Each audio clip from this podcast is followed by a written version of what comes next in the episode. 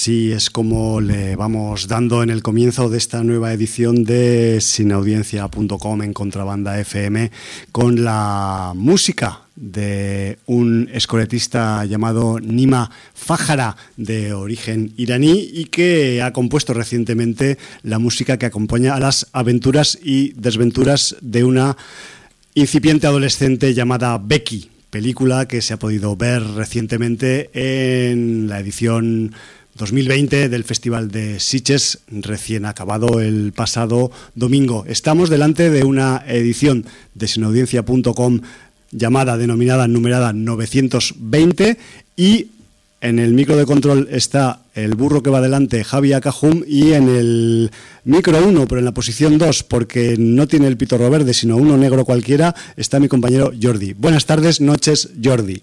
Muy buenas, el pitorro normalmente es amarillo, no verde. es verdad, es dislexia de directo, ¿qué te voy a contar? Pero bueno, eh, la cuestión es que hoy mm, estamos yo al menos resacoso perdido de los visionados de, de Siches en su edición número 53, 2020 acabada con relativo éxito a pesar de las, de las condiciones especialitas de la edición de Sitges de este año 2020 y eh, hablaremos de esta película Becky, del palmarés, de otras cosas que se nos ocurran, quizás alguna de esas series que seguíamos que también em, pues ha Mm, acabado recientemente, como el Festival de Sitges. De hecho, alguna de ellas casi ha coincidido como si estuvieran compenetradas con el festival. Y bueno, mm, a partir de aquí tiramos para adelante y ya veremos hasta dónde llegamos porque el material que tenemos, pues como es habitual, pues nos da para varios programas y no solamente uno. Muy bien. Pues bueno, pues vamos a empezar para ir avanzando un poco en vamos el a programa. Como siempre, tenemos nuestra interacción con la audiencia y el señor eh, Siol Serena nos ha hecho en el libro de visitas un resumen de sus itches. Qué bien. Eh, estuvo viendo bastantes películas y en compañía de Aida y nos dice, hola, os traigo mis impresiones de las pelis vistas en Sitges este año. Decir que, como en cualquier opinión, estas son personales y pueden diferir o no del resto de personas. Pero vamos, que si a mí me preguntas, os diré esto. Malnacidos, como Overlord, pero en zombies españoles. Entretiene sin más. Nota 5. Archenemy. Prometía más sobre el papel. Previsible al final. Nota 5. Mandíbules. O mandibule. Mandibule. Dos tontos muy tontos a la francesa y con mosca entrañable incluida. Nota 6. Que me dices que el director es el de The Ruber. Sí, Quentin, Quentin Dupieux. Quentin Dupieux. Exacto. Ha gustado mucho, ¿eh? Sí, sí, sí. Y de hecho... Eh, eh, más, más que Ruber, ¿eh? Parte, parte de la película... Bueno, en, en, el Sitges que se estrenó Ruber... También eh, causó sensación. O sea, hubo mucha gente que le moló el rollo sí. de la rueda asesina. Sí, pero, lo que pasa que yo sí te digo la verdad, Jordi, ya que lo comenta Siol... Yo debo confesar que con Ruber ya tuve bastante y ya me descolgué de que entendí pie. Pero bueno, es algo personal. Eh, entiendo que quizás hay gente que le gusta más lo que hace como músico y DJ de electrónica como con el alias de Mr. Wazo que no como cineasta, pero bueno, todo es absurdo al final, la música, el cine, en fin. Pues yo, Ruber o Raber, no sé si en inglés está mejor pronunciado, ¿no? Sí. Eh, la dejaré pendiente, pero uh -huh. Mandibules, o como se llame, bueno. Eh, sí que la voy a ver. Pues, me ha picado la curiosidad porque no, está bien, lo ha está recomendado bien. bastante gente. ¿eh? Aparte les han dado un premio, a, que ya hablaremos luego de todos los premios, pues a la pareja protagonista. A los o sea, dos tontos muy tontos. A los dos tontos muy tontos son tan tontos a la francesa que les han dado un premio. Muy bien. Cosas que tiene el cine. City Hunter y el perfume de Cupido. Vista en Lord de Canfals, irreverente y divertida. Nota un 6. Little Vampire. Preciosista film de dibujos animados. Nota un 7. Sky Sharks, mi decepción. Oh. Tiburones voladores y nazis zombies dan para mucho más que lo visto. Nota un 2. Monster Seafood Wars, mala de narices, sin gracia. Nota 1. Comrade Draculich, genial. Comunismo húngaro, vampiros, triángulos amorosos, nota un 7. ¿Tú esta la has visto? Sí, y es del de, mm, grupeto, podríamos decir, de las que más me ha gustado del festival. A ver si cabe hoy o no. Ya veremos a ver. a presión. Boys from Country Hell, comedy horror irlandés que entretiene, nota un 6. Península, ni tan mala, pero ni tan buena como Train to Busan. Simplemente diferente. Nota un 6. O sea, no es de los que la machacan, claro. como hay mucha gente que la ha machacado desde el principio. Spare Parts, otra que prometía mucho entretenimiento y al final decepción, nota un 2. The Vanishing, Fantasmas en 1900, peli de época correcta, nota un 6.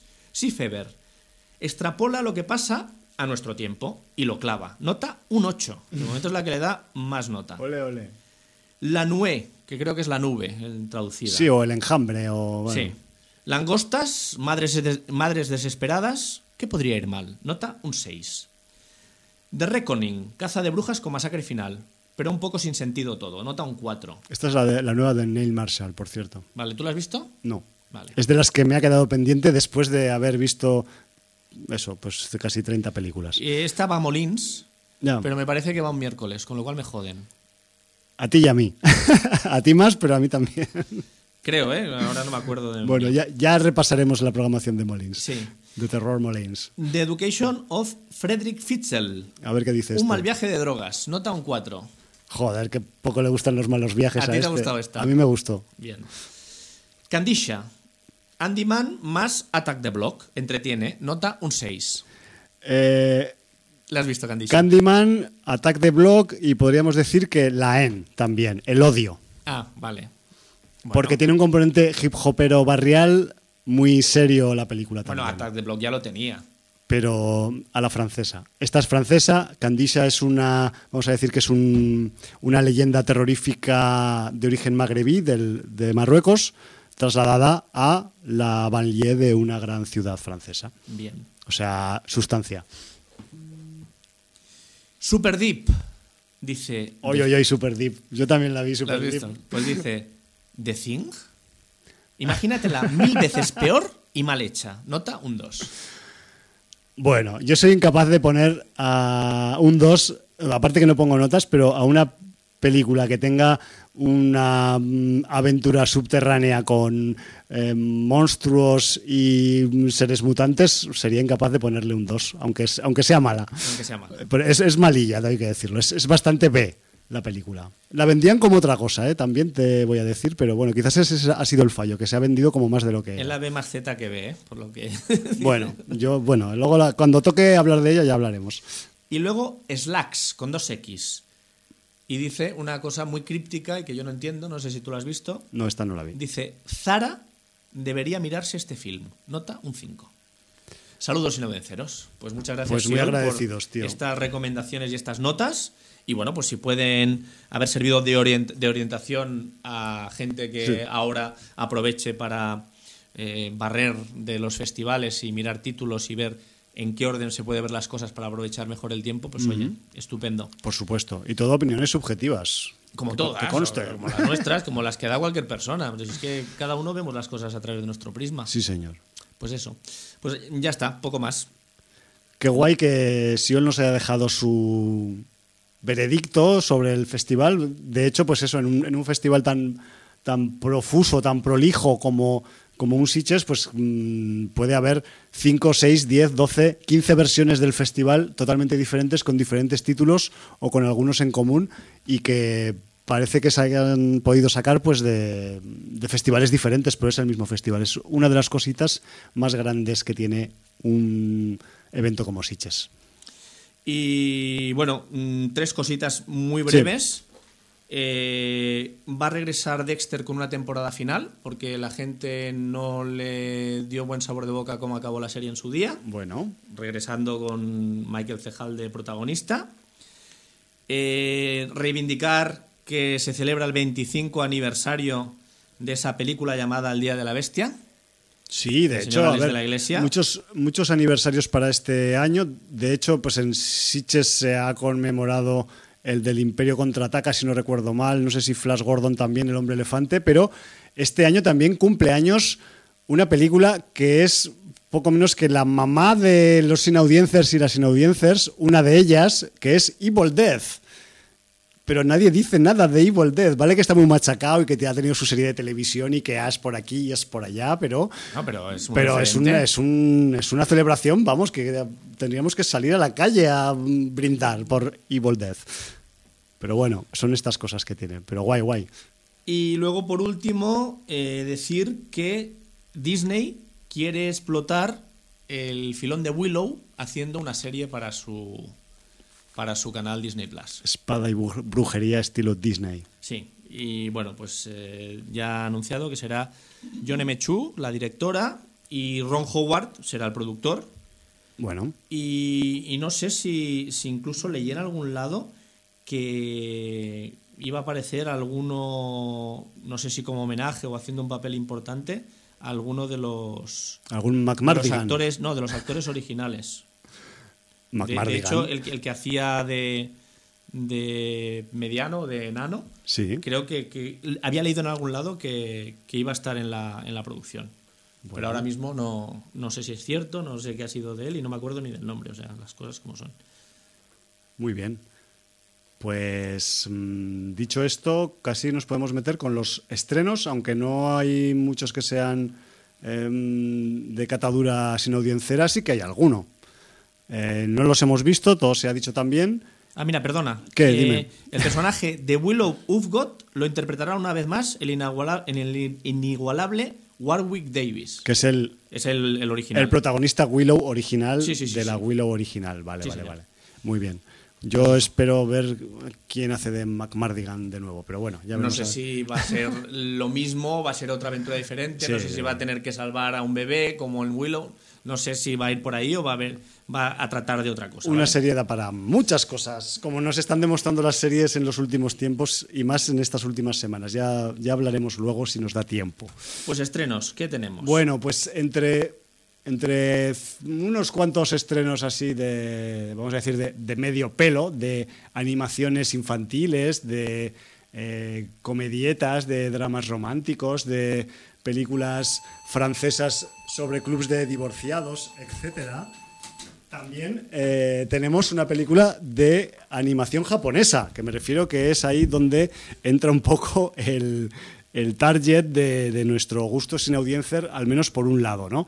Y eh, me estoy refiriendo concretamente pues, al estreno español de una película que se titula Promer, Promare, se escribe, del Hiroyuki Imaishi, y que pues es una historia de acción y de aventuras en la que tenemos una especie de eh, situación futura del planeta Tierra en el que tras eh, pues una época en la que ocurrió una eclosión mundial conocida como la Gran Llamarada Mundial, pues eh, en la que hubo grandes incendios por todo el planeta, pues eh, a partir de aquel momento algunos humanos murieron muchos de ellos de forma espontánea por combustión espontánea, pero otros mutaron y se adaptaron al fuego y hay como una especie de pues de nueva etnia de metahumanos que son piroquinéticos, que son como vamos a decir, pues si habéis visto o habéis leído a Fénix de los X-Men en los cómics con cómo controla el fuego o a Pyros de la Hermandad de Mutantes Diabólicos, pues de este rollo, pero, pero en, en anime, ¿no? Y eh, bueno, pues en la actualidad hay un cuerpo un especial de bomberos que se dedican pues a combatir algunos de estos elementos metahumanos que se dedican a sembrar el mal y a hacer el caos con su piroquinesis y ahí pues más o menos andan las los parámetros de aventura, de acción, de futurismo de esta película eh, Promer que aquí en España está distribuida por Selectavision. Se estrenó el año pasado en Japón, allí fue exitazo y bueno, aquí supongo que no sea tan exitazo, pero que, que ya está bien que traigan de vez en cuando pues algo de anime también a pantalla grande que siempre mm, hace ilusión y que pues bueno, pues mm, no solo eh, de mm, a festivales se debería nutrir el fan del anime, sino de vez en cuando pues pues ir un poco a ver alguna película al cine estándar pues también está muy bien. Yo que sé. Aunque nosotros no lo cultivemos mucho, que también lo reconocemos esto.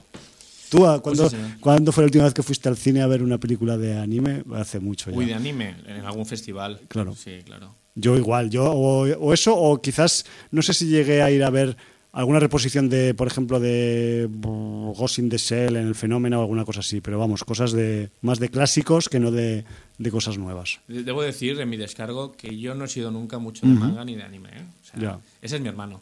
O sea, mi hermano tiene barrido Netflix porque además, eh, él me lo dice siempre, él, él- le encanta el anime y, y Netflix, de las plataformas que hay Sí. vigentes hoy en día, es la que trae más anime con diferencia.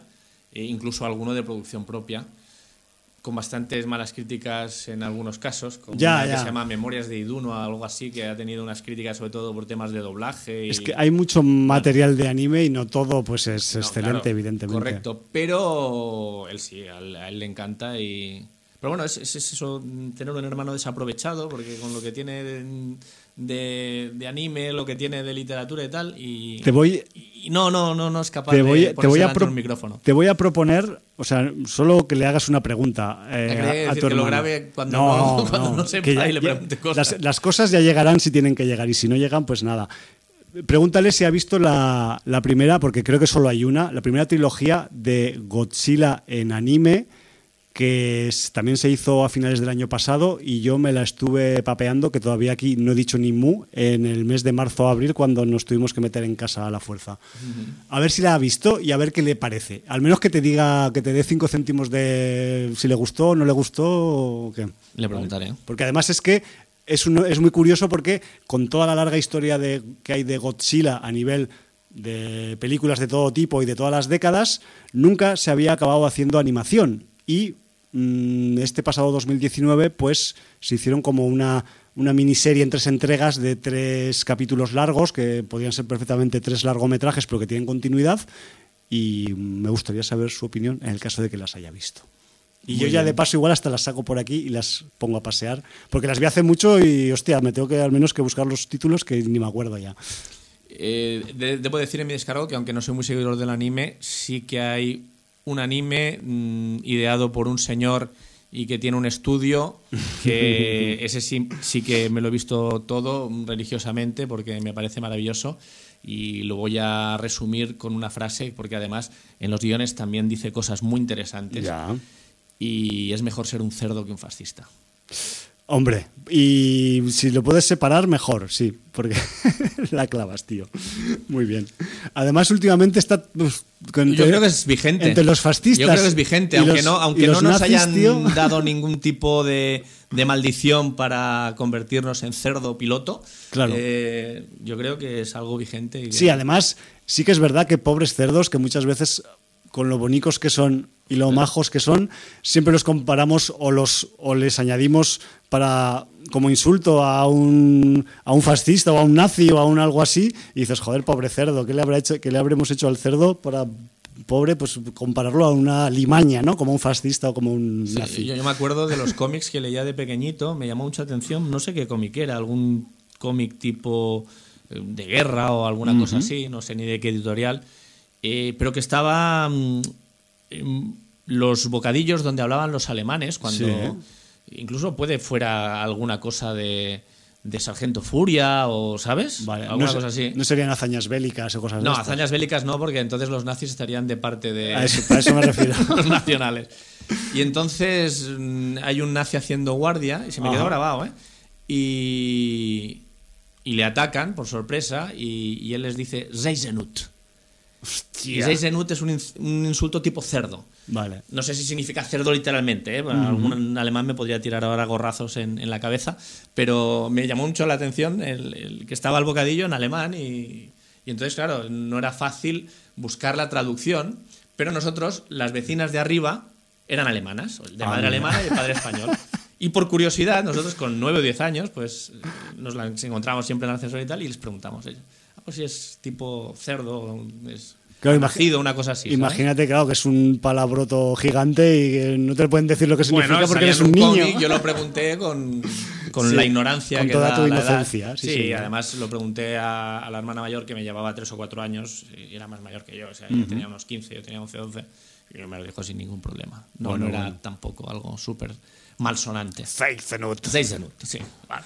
Bueno. La pronunciación debe ser horrorosa. Ay, sí, sí, eso sí. y, y luego, con lo del cerdo, joder, o sea, mi madre es de un pueblecito pequeño y la gente de pueblo ama a los cerdos. Es, es- es la cantinela que es tan, tantas veces oída, es que del cerdo se aprovecha a todos. Y es que, y es, que es la criatura que, que- que para los carnívoros, que ya sabemos que ahora hay mucha peña que se desmarca de este tema, pues para los carnívoros el cerdo es una bendición.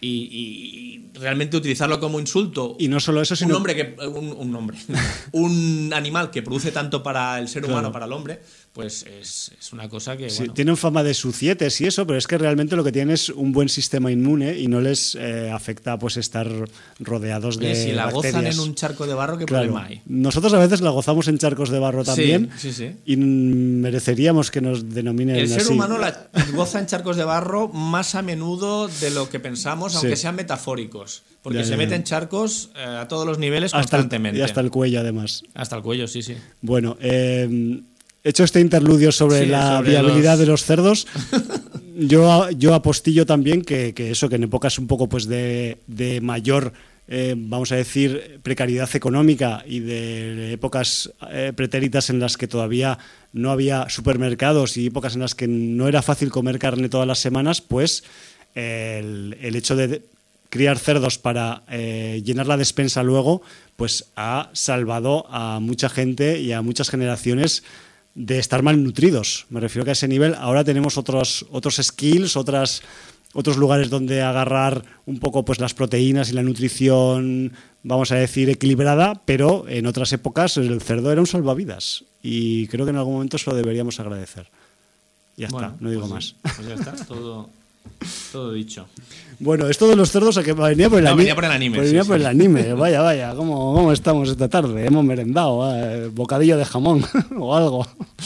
Bueno, eh, Venía por los estrenos. venía por los estrenos de y hemos hablado ya pues, del ya de los de, estrenos del anime de- este. de Promare. Y podríamos ir, si, si te parece bien, no sé si hay algo de agenda, bueno, habrá más adelante, porque ya No, viene- mira, yo te lo voy a decir. O sea, hoy no voy a dar agenda porque venimos con el palmarés de Siches, venimos con la resaca y, y ese rollo y vamos a dedicar un poco más de tiempecito a cosas eh, cercanas, pero ya te advierto, Jordi, que la semana que viene, y dependiendo de cómo están las restricciones eh, de movimientos humanos en el mundo, sobre todo en España, final de, novie- de octubre, perdón, y mes de noviembre hay una avalancha de eventos cinematofágicos muy suculentos, no solo en Cataluña, también en el norte, también en Andalucía y la semana que viene le daremos un repasico a todo ese mogollón de eventos y cruzaremos los dedos y tocaremos mucha madera para que se acaben celebrando porque ya se ha demostrado que independientemente de la situación sanitaria de cada momento, los festivales de cine y los, las salas de cine son algunos de los lugares más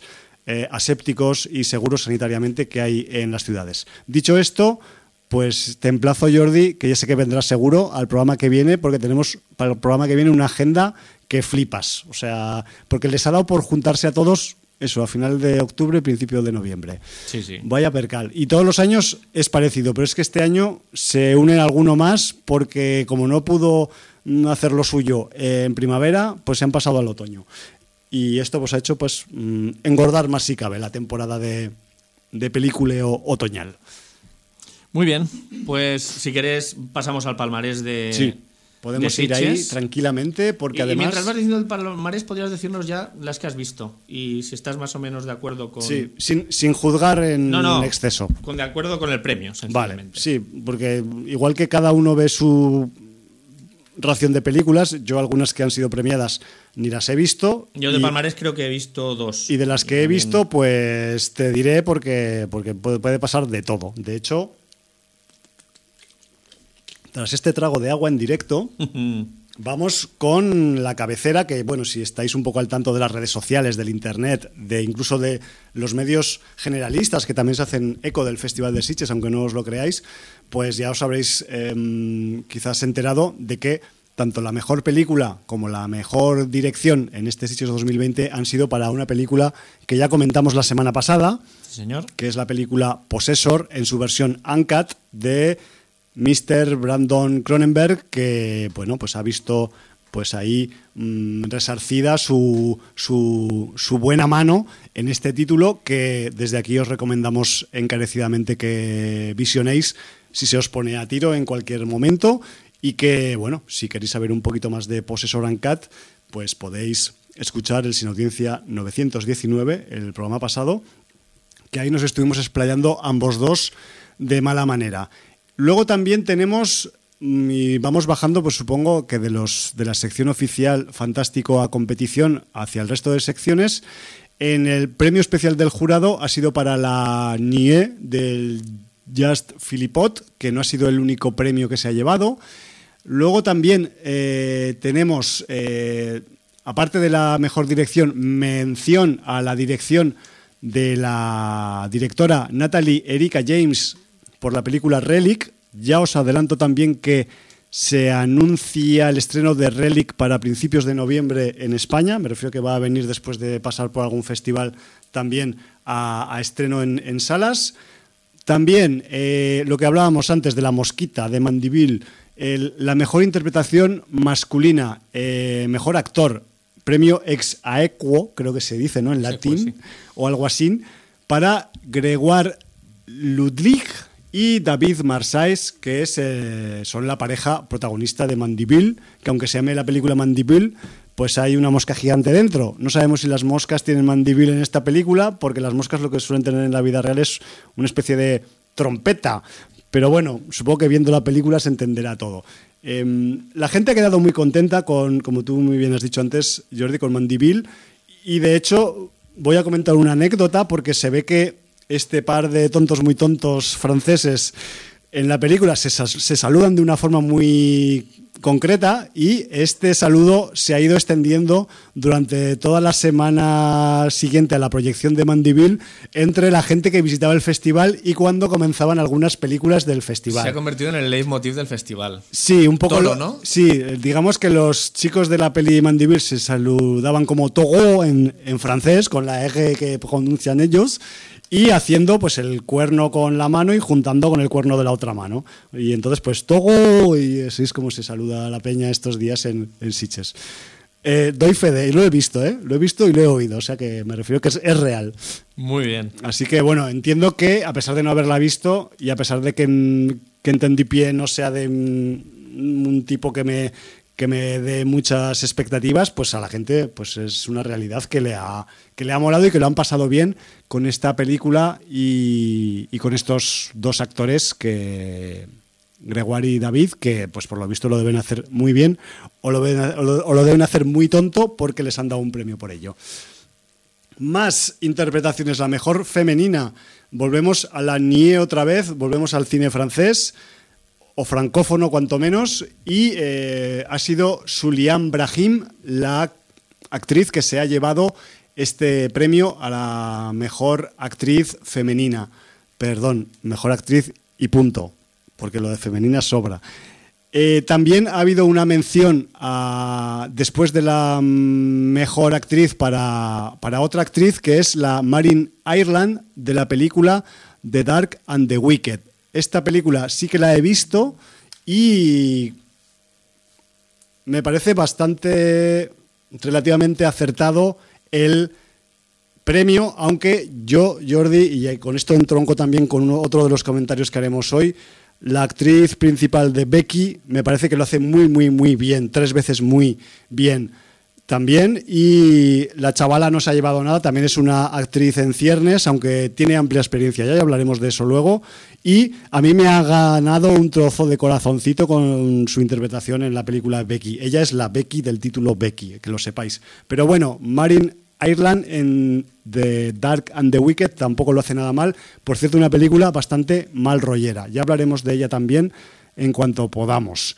Eh, mejor guion, pues ha ido para otra que le ha gustado mucho a, Siol, que ha sido Konrad Drakulic, una película húngara eh, centrada eh, a principios de los años 70, con todo el rollo del telón de acero, del, sovietismo, del camaraderismo comunista, y entre medio, pues eh, un héroe de la húngaro que viene de la revolución cubana que parece ser que no envejece por nada. Muy interesante película, muy divertida, un chapó a la historia y un chapó también a la em, ambientación histórica que tiene. Mejores efectos especiales, vamos a por eh, Marx Naporowski, a Philip Jan Rimcha y a Darius Derkamsani, esto no viene de muy cerca, ¿eh? toda esta tropa de efectos de especialistas de efectos especiales para Mosquito State. Mosquito State es una peli muy rara, que ya hablaremos de ella también, o sea, es como una especie de, vamos a decir, de ese subgénero, no sé si me lo estoy inventando, que es el suspense financiero, ¿vale? Que son películas con, eh, con raíces en el mundo bursátil, pero que giran hacia el género Y eh, Mosquito State tiene algunas recreaciones realmente espectaculares. Me refiero que sí que es verdad que es una de las películas que se podría haber llevado el, el premio. Mm, me parece bastante correcto que se lo hayan dado. Pero, por ejemplo, pues ha habido algunas otras que también estaban muy potentes a nivel de efectos especiales y que igual, pues, pues yo qué sé, o sea, entiendo que igual no es tan espectacular y no es lo mismo, pero la, la propia, por ejemplo, Possessor tiene algunos efectos visuales que están muy bien y son todos analógicos. Aquí lo que está muy bien hecho en Mosquito State es recrear, vamos a decir, y esto es un poco spoiler, el ciclo de vida de los mosquitos, pero en un ambiente que no os podéis imaginar. Está muy bien, hay que decirlo, o sea que no, está, no es nada desdeñable el premio. Eh, la mejor fotografía, de nuevo volvemos a The Dark and the Wicked, por ese ambiente mal rollista y, y terrorífico que tiene esta película y que, bueno, pues la fotografía pues pertenece a Tristan Nibi y que pues mm, está correctamente eh, otorgado el premio, aunque también había otras películas con, con, una gran fotografía. La misma Mosquito State tiene también una ambientación muy, muy, muy particular. Y, y, hay, pues, bueno, de fotografías que te podría decir media docena de títulos que merecerían el premio tranquilamente, pero bueno, algunas se lo tiene que llevar y ya está. La mejor música es para Baby, la película de la nueva película de Juan Navajo Ulloa, que esta no la he visto, entonces no te puedo decir cómo suena la película. El, el gran premio del público ha sido para La vampira de Barcelona de Lluís Danés. Ha habido una gran polémica por este premio. Sí, yo es que, si te digo la verdad, Jordi, yo he escuchado, siempre que vas al festival, sobre todo cuando te encuentras solo en algunos sitios, pues escuchas voces de los que tienes al lado. No, pero eso ha sido Vox Populi, se ve y, que... y alguna vez pues he escuchado criticar el premio de la vampira de Barcelona. Pues eh, lo que pasó, por lo, por lo que ha dicho gente que, que fue, es que eh, el, el Luis Danés invitó a todos los amigos conocidos Pagó, todo, entra pagó entradas. Todo lo que pudo mm, invitar y más. Ya, ya, ya. Eh, en una sala con el aforo al 50%. Claro. Entonces, ¿qué pasó? Que todo el mundo salió del pase y le votó con la nota máxima. Porque era todo colegueo. Entonces, bueno, pues se ve que ha pasado por encima de producciones muchísimo mejores. Lo digo yo, lo que se dice, ¿eh? porque yo no he visto la película, pero se ve que ha sido un Vox Populi e incluso pues eh, se ha llegado a, a, correr la voz de que a ver si la organización de cara al futuro impide estos colegueos masivos de cara a no prostituir el premio de, del público a la mejor película. Claro, a ver. Lo... Porque además entiendo yo que, que, el premio del público a la mejor película en Sitges es un premio muy importante, como Hombre, es el de la Semana de Donosti, como, pues claro. Eh, con lo cual mmm, es se, no sé si, si, hay alguna manera de controlarlo, ¿no? Pero se tendría que ver, o sea, no, no es normal que una película es difícil de controlar que, que la gente que la gente de la propia organización la vea y, y, se dé cuenta pues que no es un 10 ni es un 9 eh, luego el, el, 80% de las papeletas sean 10 y 9 eh, algo pasa ¿no? ya digamos Entonces, bueno eh, para mí eso es un fraude y como tal tendría que haber una descalificación pero no me voy a meter ahí porque no es mi terreno, ni yo bueno, estoy en la organización del festival, ni soy nadie. También habría que, mm, vamos a decir, que aportar pruebas de esto, ¿no? Porque esto es una hipótesis y que no sabemos bueno, a ciencia cierta sí, cuánta eh, gente habría en esa proyección. Es una hipótesis, pero bueno, o sea, estoy hablando de, de, no medios de comunicación importantes, ya, ya, pero sí sé, sé. de podcasts, blogs y tal que por trayectoria los conozco, algunos personalmente, y llevan bastante tiempo, y, y son gente que va al festival cada año y tal, y me fío, de su criterio y era un criterio bastante extendido. Entonces ahí lo dejo. Yo, yo lo comento. Yo, evidentemente, son informaciones de terceros no, no, y, claro. y, con lo cual no puedo. Pero si tú también has oído cosas, pues será que estaba en el aire, ¿no? Estaba, estaba. No, de hecho está, por eso lo estamos hablando aquí, Jordi. O sea que... si no, no lo hablaríamos. No sé. Pero bueno, sí, quizás hay una posibilidad de que, de que el señor Luis Danés hiciera una, lo que se denomina una marcha verde en la proyección de su película, como hizo determinado eh, monarca de Marruecos con el Sáhara Occidental, pero eso son cosas históricas. Pero bueno, es un, es un digamos, una metodología de, de conquista que, que, que, se ha usado ya muchas veces en la historia. Me refiero que este, este método es, es conocido, me refiero que, que, que sea válido o no, pues yo ahí no entro, pero, pero sí que es verdad que, que, se ha usado otras veces. a mí me, se me hace raro porque, a ver, el, el propio, eh, vamos a decir, Possessor, Mosquito State también es una película muy potente, muy muy especial, muy de darle un premio, aunque las pelis especiales a veces la gente no las acaba de pillar por su lado, pero claro, entiendo que también la, vampira de Barcelona juega en casa y esos rollos que pasan a veces cuando se juega en casa. Y bueno, pues es posible que haya ocurrido algo de esto, no te digo yo que no, pero bueno. Mm, más no podemos decir, creo que debemos continuar. Nosotros hemos reflejado un, un, Vox Populi y ahí ha quedado. Ahí está. Bueno, ¿podéis hacer caso o no? Exacto. Eh, estábamos por el premio del público, polémico. El mejor cortometraje ha sido para The Luggage de Jifen Chai. Después ha habido también eh, mención para el cortometraje Rutina La Prohibición, entre paréntesis SAM, y voy un poco volandico también para entrar más en harina después.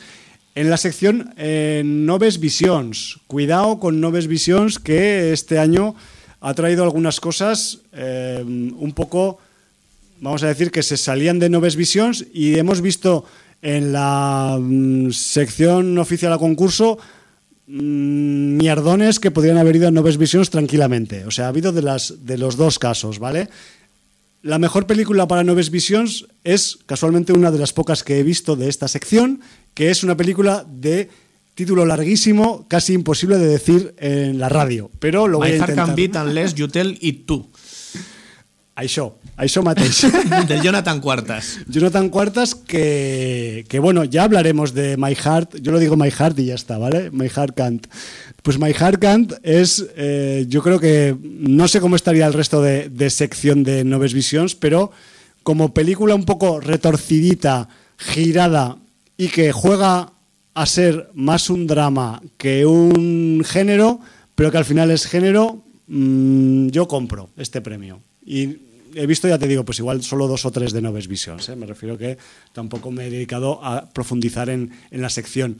Menciona la película El elemento enigmático, mejor dirección para Los que vuelven, de Laura Casabé, ni puñetera idea de ninguna de estas, y mejor corto de Nuevas Visions, Luz Distante, parte 1, Las Desaventuradas, que, que es de Santiago Reale. Midnight Stream, entramos en la sustancia. Un viejo conocido, ¿no?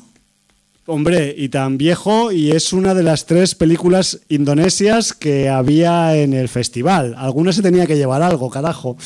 Y casualmente es la única de las tres que no he visto. Oh, pero la tengo apuntada, y además con mucha fuerza, con, con sangre, sí. El premio del público a la mejor película en Midnight Stream ha sido para The Queen of Black Magic del Kimo Stamboel que es uno de esos eh, directores eh, indonesios que en este Sitges 2020 han sido de los que más han hecho que la gente mm, tenga que llevar pañales en las proyecciones para no hacerse caquita encima. Eh, Documenta ha sido el premio de la mejor película para Iván o Terrible de Mario Abade, que es un documental, creo recordar, brasileño sobre un director de género brasileño. Eh, después Blood Window, el premio ha sido para eh, Marea Alta, High Tide de Verónica Chen. El jurado de la crítica ha premiado, eh, pues por un lado, a Teddy, de Ludovic Bukerma y Zoran Bukerma, de los hermanos Bukerma, o al menos tío y sobrino Bukerma, ya no recuerdo cuál es su parentesco. Y también le han dado un premio a la dirección revelación a Jonathan Cuartas por My Hair Can't. ¿Has visto qué bien corto el título? Muy bien. Ahí lo que dejo clavado. Pues bueno, mira, dos premios que se ha llevado el, My Heart Can contra todo pronóstico, porque yo cuando vi la peli dije, madre mía, ¿esto qué es? Y al final pues acabó siendo algo interesante, también lo digo. Eh, Méliès Darjan, eh, que es el mejor eh, premio para el mejor corto, tanto eh, perdón, aquí se han dejado el corto porque no está puesto, está solo puesto el mejor largo, que es el de Dernier Voyage de Paul WR. Y luego en los premios de carnet joven tenemos que se ha dado el mejor premio a Sida Is Tomorrow de Amy Seymetz, que este es ese título en concreto que he dicho de la sección oficial a concurso que no es que lo podrían haber metido en la sección Noves Visions, ya hablaré de él detenidamente, se lo podrían haber metido vale, no lo digas recto. quién eligió este título, porque vaya película, por favor, en fin. Y luego también eh, se ha llevado premio al mejor largo de, animación en el carnet joven Seven Days War del Yuta Murano y el premio al mejor corto eh, Dead Rover de Astrid Kolmich. Y aparte de eso, pues el premio Brigadum ha ido para Horroroscope de Paul Digler. Y con esto ya me callo en cuanto a Palmarés de Siches, porque ya lo hemos dicho todo. Hay que decir también que, eh, a pesar de las condiciones que ha habido esta, este año 2020 en el festival, yo creo que ha habido un nivel equivalente al de otros años a nivel peliculero. O sea, no es que haya habido peores títulos que el 2019. Me refiero que ese nivel 2019 tampoco es que haya sido un año especialmente pepino y que haya traído 20 títulos que digas son imprescindibles. Pues este más o menos parecido. Algunas cosas brillan más, otras cosas brillan menos. Mucho material para degustar como puro entretenimiento y también pues que decir que pues con los últimos recortes de horarios que hubo en el segundo fin de semana, las sesiones Midnight Stream desaparecieron del jueves, viernes y sábado últimos del, festival, que se reubicaron en otros lugares o directamente se suprimieron y que, joder, que mm, ha sido una demostración yo creo que de saber hacer, de fuerza organizativa también de respaldo del público. Eh, ha habido suficiente público para poder llenar ese 50%, 60% al principio en la mayoría de proyecciones. Y vale, que es como jugar con la mitad, que eso se supone que lo hace cualquiera, pero a ver quién es el guapo que monta un Sitches 10 días. Con la mitad no, con la mitad y menos, porque el último fin de semana les pillaron las nuevas restricciones que hubo en Cataluña. A eso me refiero. Y también tuvieron que eliminar todos los pases que pasaron de las 11 de la noche. Ahí va Tanto viernes, sábado como, domingo. Allí va el Midnight Stream. Con lo cual, eh, realmente, eh, lo que son palos en las ruedas han tenido todos y más. Sí. Y bueno, pues. Yo, eh, yo me. para, para lo que ha sido la, mierda de año 2020, bastante ha sido que Sitges haya logrado salir adelante. Sí, señor. Y además con, un buen resultado y agradecer a Ángel Sala y a todo el equipo que hay detrás, voluntarios. Han hecho toda la gente de la organización porque realmente. Trabajazo, muchas adversidades, eh, muchos, eh, mucha inestabilidad, eh, vamos a decir, logística por el tema de la legislación que cambia a nivel sanitario cada semana prácticamente, lo cual puede volver loco a cualquiera. No solo puedes, mm, digamos, eh, enfermar por coger el virus, sino también por volverte loco porque te, la, la, actualidad no deja de dar vueltas y no deja de cambiarte. Donde estaba ahora la A está la B y donde estaba la B estaba la D. Y eso, para la gente que organiza eventos, pues es una jodida locura. En fin, así que también, pues eso, mucho ánimo, mucho apoyo, mucho agradecimiento para la gente del Festival de Sitges y ojalá a ellos también les haya quedado buen sabor de boca, como no, al menos a mí me ha quedado. Y, yo que sé, ya a nosotros nos ha quedado y que, que espero que el año que viene pues sea mm, más, mejor y más gordo. Y si puede ser con el 100%, pues con el 100% del aforo. Eso ya lo iremos viendo. Pues que yo no lo tengo muy claro, Jordi. Yo voy a utilizar este programa como mi paño de lágrimas. Bueno. Porque ahora me he dado cuenta de los horarios de Molins. Y yo tengo un problema, que es que Molins este año, que por cierto, mm, noticia, Molins este año, la maratón de las seis pelis, las 12 horas de terror, eh, será el sábado 14 de noviembre, pero no será en horario nocturno debido a las restricciones y empezará a las 11 de la mañana. será una maratón diurna. Será una maratón diurna. Habrá que madrugar casi ¿Eh? y tomar café. 11 de la mañana, pero, pero bueno, que la gente lo sepa. Sí, sí, sí. Y luego, eh, el problema que tengo es que, bueno, lo tengo cada año, que hay una sesión de películas siempre a las 5 de la tarde, los días laborables. Yo salgo de trabajar a las 6 tengo que desplazarme hasta Molins, con lo cual yo llego a la doble sesión de las siete y media. Exacto. Y siempre me pierdo las películas de las cinco. Y este año, en las películas de las cinco, el lunes, eh, día 9 de noviembre, tengo The Reckoning de Neil Marshall. Me la pierdo. El martes tengo una que ya he visto, pero que me gustaría mucho ver en pantalla grande, que es Fase 4 de Saul Bass, del año 74. fase la de las hormiguitas. La comentamos por aquí. Sí, la comentó Fernando, además. Eh, me la recomendó él en su día y, es una película que a mí me parece de culto absoluta. Sí, sí, yo la he visto también, y, lo confirmo. Y bueno, pues me gustaría verla en pantalla grande porque no he tenido ocasión, también me la perderé. Y el miércoles es cuando la cago completamente, ah. porque la película de las 5 es The Queen of Black Magic de Kimo Stamboel. Pero por cómo yo también me la pierdo. Pero es que además las películas de las siete y media y nueve y media, que no podré estar tampoco porque Sí, sí, hay sí. programa, son My Heart Can Beat Unless You Tell It To de Jonathan Cuartas Oh. Toma y ya. Darkness Intendment 45, que no tengo ni puta idea de, de esta cuál es. Bueno, pues que sepáis, este es mi paño de lágrimas, que todas esas películas me las voy a perder. Bueno, ya hablaremos fuera de Sobre micro. todo, me, Ya- me- me jode mucho... Ya es que, aunque, aunque dejemos. no ver la de Saul Bass en pantalla grande y Ya. la de Neil Marshall y la de Kimo Stambuel me joden. Ya, porque además lo de las 5 es. Aunque, No, gra- no, no. aunque gra- hipotéticamente No, grabáramos el decir- programa. No, porque la de las, de las 5 estoy currando y además quiero decir, eh, si tuviera que pedir salir antes, tendría que pedir salir a las 4 para llegar a casa, coger el coche e irme hasta Molins. O sea, Percal. Un, un desastre. Vaya, vaya, En vaya. fin. Bueno, es que también con estos cambios, pues mm, evidentemente no se satisface a todo el mundo, siempre sale algún No, pero sí, perjudicado. siempre, siempre me he perdido películas de estas de primera hora de la tarde, los Ya. laborables, ¿eh? porque ya estos horarios ya existían. Pero bueno, a veces me ha coincidido pues que eran películas que no me importaban tanto. Claro. Pero este año Exacto, pues, ha sí. coincidido que. Jode más cuando te. Claro, que cuando hay películas que tenías ganas de ver y bueno, pues eso. En fin. Bueno, eh, la semana que viene hablaremos más de festivales, incluso más de Molins si cabe, aunque Molins todavía Bueno, falta, sí, pero, todavía pero realmente Empieza el día. Creo que la primera película de Molins es. el propio 6, dijiste. la ¿no? inaugural es el 6, creo, si no me equivoco. El 6 que es viernes, ¿no? Creo Sí, recordar. el 6 que es viernes. que es el día que acaba Donosti, por cierto. Correcto, con una película a las 9 de la noche que es Bloody Hell, de Alistair Grierson. Infierno sangriento. Sí, que no sé si está pasado por Sitges o no, no tengo A idea. mí no me suena el título, lo que pasa que también es un título que es tan tan familiar Sí. que vete tú a saber si A, ver, sí que eh, pasó. lleva unos cuantos años Molins haciendo que la sesión inaugural sea película que no ha pasado por otros Inédita, festivales, sí, sí, sí. por ejemplo Framed, si no recuerdo mal, o sea, que ya lo buscan un poco, o sea, que en este sentido pues es posible que no, no haya pasado por Sitges A mí y no me que quizá no pase por Donosti, no lo sé. Bueno, Eh, bueno, pero lo que dices tú, primero tendremos que hablar de Donosti, que viene antes, y luego ya hablaremos de Molins, de que, Donosti y de que empieza el cuantas 6 de noviembre. Muy bien. Y si, si la pandemia no nos jode más. Cla- esperemos. Sí, sí, a ver, o sea, por eso te digo que siempre pues eso con Porque la tenemos con, el confinamiento. con la cautela, con los Es la con las espada de Damocles del con- confinamiento ahí sí, sí, sí, sí. pendiente de un hilo. Y de hecho, pues eso, hay sitios, o sea, yo es que a ver, o sea, mm, te voy a plantear mi problema en directo, te lo hubiera planteado igual fuera de micro, pero mi idea es asistir a Donosti, a la semana de Donosti, en el caso de que se celebre.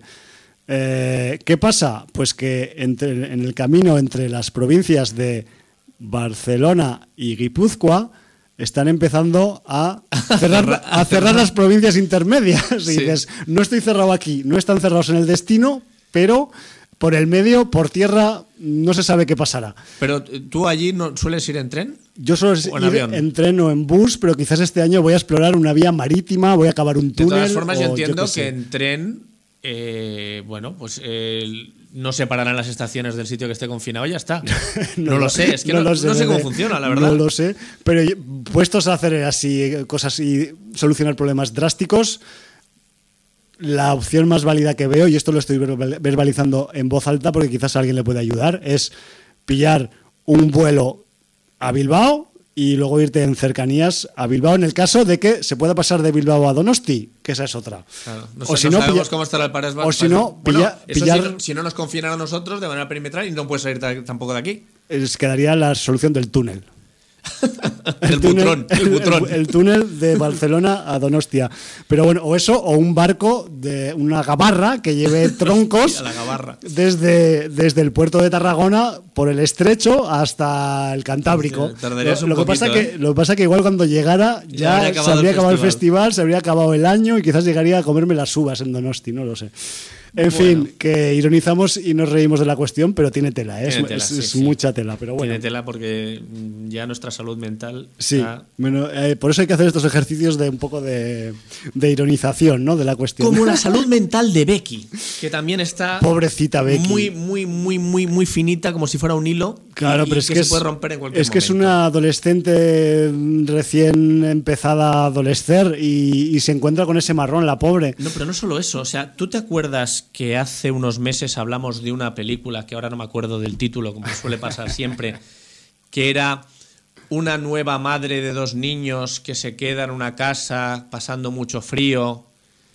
Sí, The Loach. De Loach. Yo sí que me acuerdo, bebé. Y hablamos, joder, qué poco tacto del padre. Pues, Pues sí. Es que con Becky pasa exactamente lo mismo. ¿Qué, coño les pasa Jordi- a los putos padres que se quedan viudos Yo te voy a decir una cosa. con los hijos? Esto es cosa de los yankees. Esto aquí no pasa. No esto, es más rollo anglosajón. Anglosajón, no, no, no yankee específicamente, porque ahora no recuerdo si Deloche era americana o no.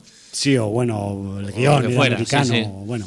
Pero, pero sí, sí, o sea, sensibilidad con los Despecho, despecho hacia los hijos, tío. Sensibilidad con los hijos después del fallecimiento de la madre, cero. Cer- Cerísimo. Cero, cerísimo. Cerí- Cerísimo. O sea, bueno, estoy Bueno, para flipar. Pues tenemos un nuevo caso aquí con, con esta película Becky, que Sí, es una señor. de las películas que se ha podido ver en el festival. Yo le hubiera dado algún premio, lo que pasa que ahora no recuerdo si estaba en la sección de competir o no. Lo estaba pensando cuando estaba diciendo el palmarés. Pero en cualquier caso, es una peli, al menos de las que yo. de las Estaba en sección oficial de largometrajes a concurso. Vale, pues algún premio le podían haber dado porque eh, tanto la película como los directores, como la Lulu Wilson, que es esta actriz que hace de Becky y que se come el marrón de su vida en esta película, pues me parecen que tienen eh, un trabajo muy destacable, todos ellos, más de alguno más que hablaremos ahora y que es una película que, ya te digo Jordi, que de las que hemos podido ver ahí en estos días en Sitges, es una de las que yo no tengo ninguna duda en recomendar a cualquiera, porque sé que lo va a pasar bien y sé que, a pesar de que es una temática, como tú muy bien has dicho antes, que no acaba siendo nada original, pero sí que es original en cuanto a su desarrollo, en cuanto a esos giros argumentales que tiene en cuanto a ese eh, marco guionístico que tiene la historia que le añade unos detallitos que la hace convincente, diferente y además vamos a decir que mm, contundente también, ¿no? No sé si lo he dicho ya, pero bueno, es, si algo que tiene Becky es que, es, es que Es contundente dos veces. contunde, contunde y te, te, te- te- te mete ahí como les meten a los personajes dentro de, de la película. Bueno, por, por delimitar un poco más el, el argumento y por explicar un poco el, el entorno en el que se mueve Becky, esta joven, esta adolescente que tiene que vivir, pues cómo y ver cómo su padre viudo reciente, al un año si cabe, no sé si dicen así en la película, pues ya eh, quiere pasar un fin de semana en una cabaña en el bosque, pero ¿por qué esa manía de las cabañas del bosque con su nueva novia y su hijo pequeño, es decir, su futura madrastra y hermanastro de Becky, en un fin de semana para eh, acercar mm, lazos? O sea, vamos a decir también, como previo, que Becky es una chica un poco rebelde. Me refiero que es una Bueno, rebelde y más que rebelde, traumatizada. le ha dado- la vida le ha dado unos malos tragos, que eso hay que reconocerlo, pero ella también, digamos que se sabe defender y tiene, tiene el aguijón preparado mm, de cara a la vida por, por esos malos tragos que le ha hecho pasar la Además vida, es ¿no? un adolescente actual. Si es que Sí. yo ahora tengo dos hijos adolescentes y es que... y, y los ves identificados con Joder, Becky. si es que están peor que pones, Becky. pones la película por si acaso, igual les mola. Están peor que Becky los dos. Bueno, la cuestión es que, claro, pues eh, Becky, pues eh, evidentemente, pues estaba muy, eh, eh, pues muy enlazada, muy, muy, muy, muy cercana a su madre Sí, porque además el tipo de enfermedad mm, que padece su madre es una enfermedad de larga convalecencia. Sí. Y entonces hay flashbacks constantes de la relación de Becky con su madre, sobre todo en la última etapa de la enfermedad, ¿no? Entonces, ella le ayudaba a pasar los, también esas, esas épocas de, de hospitalización. y, las muertas en el hospital, Exacto. sí, sí, claro. Entonces, claro, pues eh, ella está súper dolida por la desaparición de su madre y a su padre parece que no le importa tanto, que va, que va más rápido con el rollo de la, de la curación. Igual no estaba tan, eso, tan, tan estrechamente unido a ella. No, no, que se hace un muerto al hoyo y el vivo al bollo. Tal cual. Ipso facto. Y entonces, claro, pues no se le ocurre nada mejor eso que irse pues todos juntos con esa futura posible nueva familia a pasar un fin de para estrechar lazos y encima en la primera comida del fin de semana le sueltan en la cara a la pobre Becky que tienen pensado casarse. Así, Así bueno, con, con un par. Con, Sí, sí. con- con un par de ovarios, de tetas, de pelotas, lo que De, queráis. de Lodge 2. De Lodge 2. Al menos en esa parte de la trama. Hasta, hasta ahí, sí. Pero ¿qué ocurre? Pues que al mismo tiempo, en una penitenciaría de la comarca o de ese área o de ese, de ese, Estado, de ese lo que fuera, county sí, o sí. de ese condado, lo que, lo que sea donde están eh, en este, en este mm, terreno boscoso de Estados Unidos, pues hay una fuga. Hay una fuga mm, bastante bien preparada en la que, pues eh, creo que son cuatro presidiarios, se fugan de esta prisión con un objetivo. El objetivo, no, los voy a- no vamos a deciros cuál es, pero tiene que ver un poco con la cabaña del bosque en la que se están alojando Sí, la familia. di- Digamos que la localización de la cabaña es clave para una cosa que quieren conseguir este grupo Sí. de delincuentes.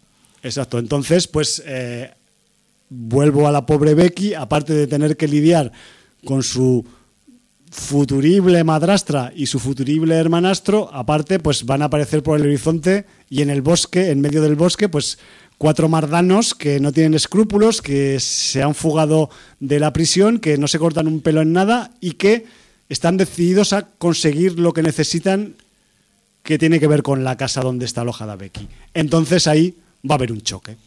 Unos se van a tener que defender, otros van a tener que atacar y ya veremos a ver quién se lleva el bollo al final, lo por lo del muerto y el hoyo. No sé si con esta sinopsis ya hemos dicho demasiado, ¿no? Me refiero que a partir Bueno, de aquí sea, podemos... a ver, eh, a Becky le ha acompañado una definición coletilla, entre paréntesis, que es solo en casa gore.